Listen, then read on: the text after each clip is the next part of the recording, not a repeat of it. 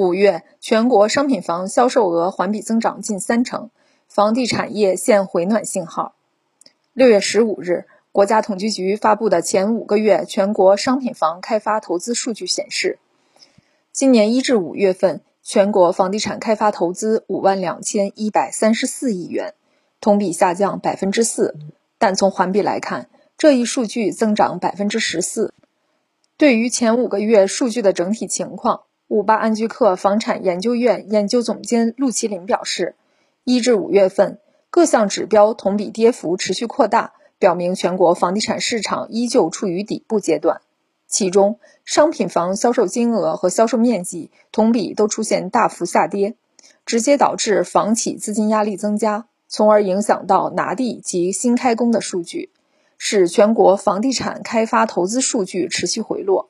不过，从单月环比数据来看，五月相比四月出现了不同程度的增加，表明当前房地产市场受政策刺激在逐步改善。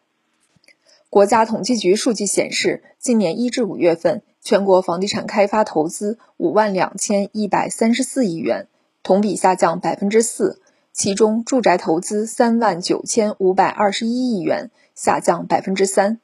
新京报记者注意到，开发投资数据虽然同比仍处于下降态势，但是从环比来看，这一数据正在得到改善。单从五月份数据来看，房地产开发投资额为一万两千九百八十亿元，而四月份这一数据为一万一千三百八十九亿元，环比增长百分之十四。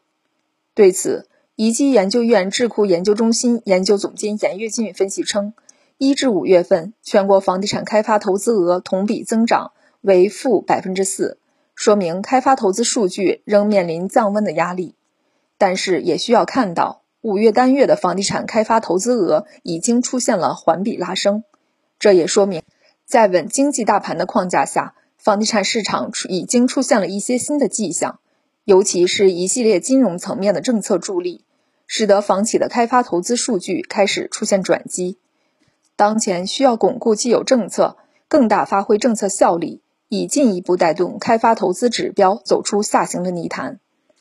同时，国家统计局数据显示，一至五月份房地产开发企业房屋施工面积同比下降百分之一，其中住宅施工面积下降百分之一点一，新房屋开工面积下降百分之三十点六。其中，住宅新开工面积下降百分之三十一点九，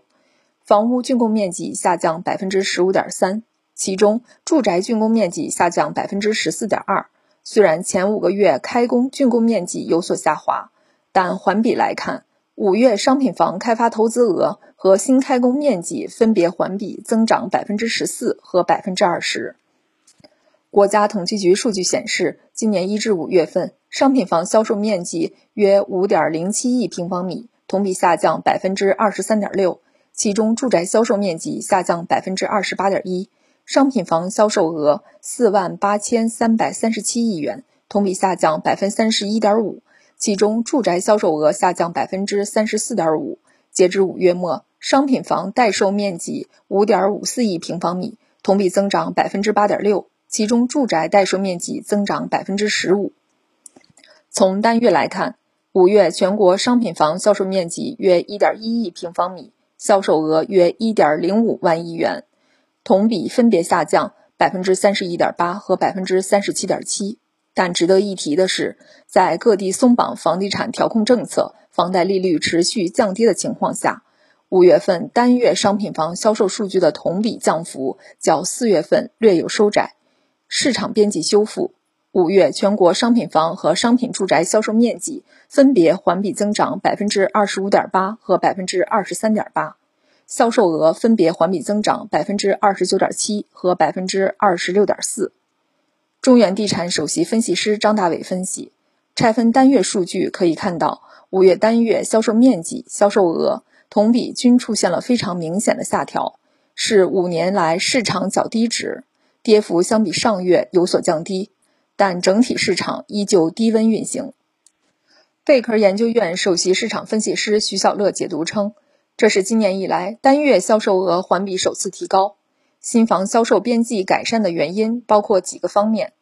一是一系列政策松绑改善了市场预期；二是央行超预期降息，叠加部分城市取消认房认贷，有效降低了购房成本；三是限购政策放松，降低了入市门槛，带来了更多的住房需求；四是限售政策放松后，次新房的集中入市，提高了市场改善动力，换房需求进入新房市场。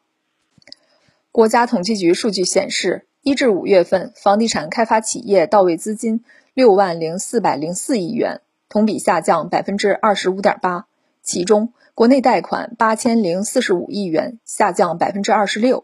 利用外资五十一亿元，增长百分之一百零一；自筹资金两万一千零六十一亿元，下降百分之七点二；定金及预收款一万九千一百四十一亿元，下降百分之三十九点七；个人按揭贷款九千七百八十五亿元，下降百分之二十七。对此，严跃锦表示，一至五月份全国房地产开发企业到位资金累计数据仍然略显悲观。但是，单纯看五月单月的数据，已经相比四月份有了拉升，即到位资金的情况比四月份有明显改善。后续房屋销售数据、银行贷款及发债数据的改善，都有助于房企资金面的进一步改善。无论从开发商投资额、销售额还是资金状况来看，房地产各项目指标的环比正在逐步好转，这与近期频繁出台的调控刺激政策相关。据五八按揭客数据研究院统计，截至五月三十一日，今年各地共发布政策近三百次，并呈现逐月徒增趋势，尤其五月达到一百四十七次，是四月的二点四倍。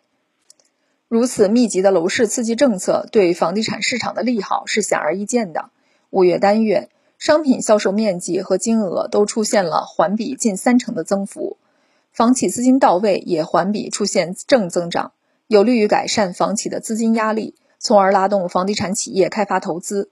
不过，受到国际环境及国内疫情等多重因素的影响，经济增速放缓的压力持续，老百姓对收入的预期也影响其购房意愿。因此，近期的楼市刺激政策还需要及时落地并精准执行。提高购房者对未来的预期，缓解楼市及经济下行的压力。陆麒麟总结称，对于接下来的房地产走势，徐小乐预测，六月以来，地方政策支持力度仍在加强，房企端融资支持、风险纾困等政策也在进一步落地。预计后期供需两端政策效果持续释放，继续利好市场销售和投资。六月单月投资和销售有望继续环比改善。